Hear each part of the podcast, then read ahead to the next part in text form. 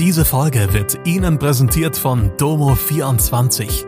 Ihr 24-Stunden Pflegedienst für zu Hause. Heute noch die Unterstützung finden, die Ihre Liebsten im Pflegealltag benötigen. Besuchen Sie uns gleich unter www.domo24h.de. Hallo, das sind die Nachrichten am Mittwoch aus Mannheim und der Region. Brand in Heidelberger Wohnhaus, Streik bei der Bahn, Staffelfahrt mit Traktoren. Nach einem Brand in einem Wohnhaus ist in Heidelberg ein möglicher Tatverdächtiger festgenommen worden.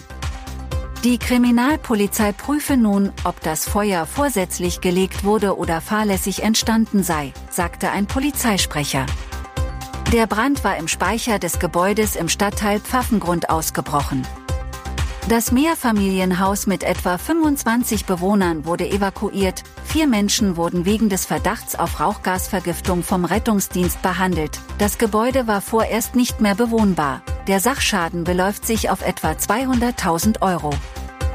Wegen des Streiks der Gewerkschaft deutscher Lokomotivführer kommt es bis einschließlich Freitag im Fern-, S-Bahn- und Regionalverkehr der Deutschen Bahn bundesweit zu Verspätungen und Zugausfällen.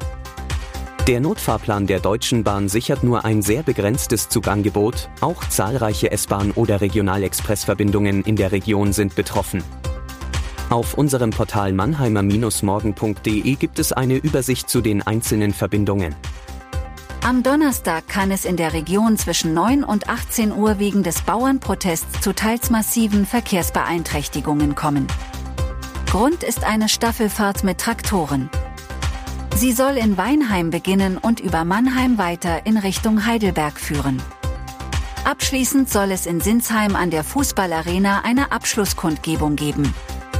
Es werden bis zu 1000 Fahrzeuge erwartet.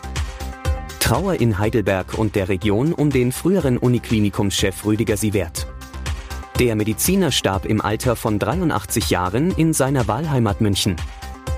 Von 2007 bis 2011 hatte Sievert als leitender ärztlicher Direktor das Heidelberger Universitätsklinikum geleitet, teilweise parallel mit dem Universitätsklinikum Freiburg, auf das er sich ab 2011 ganz konzentrierte.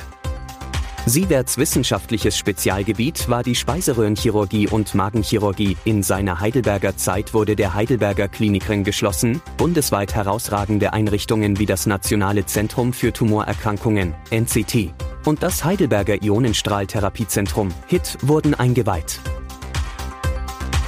Das war Mannheim Kompakt.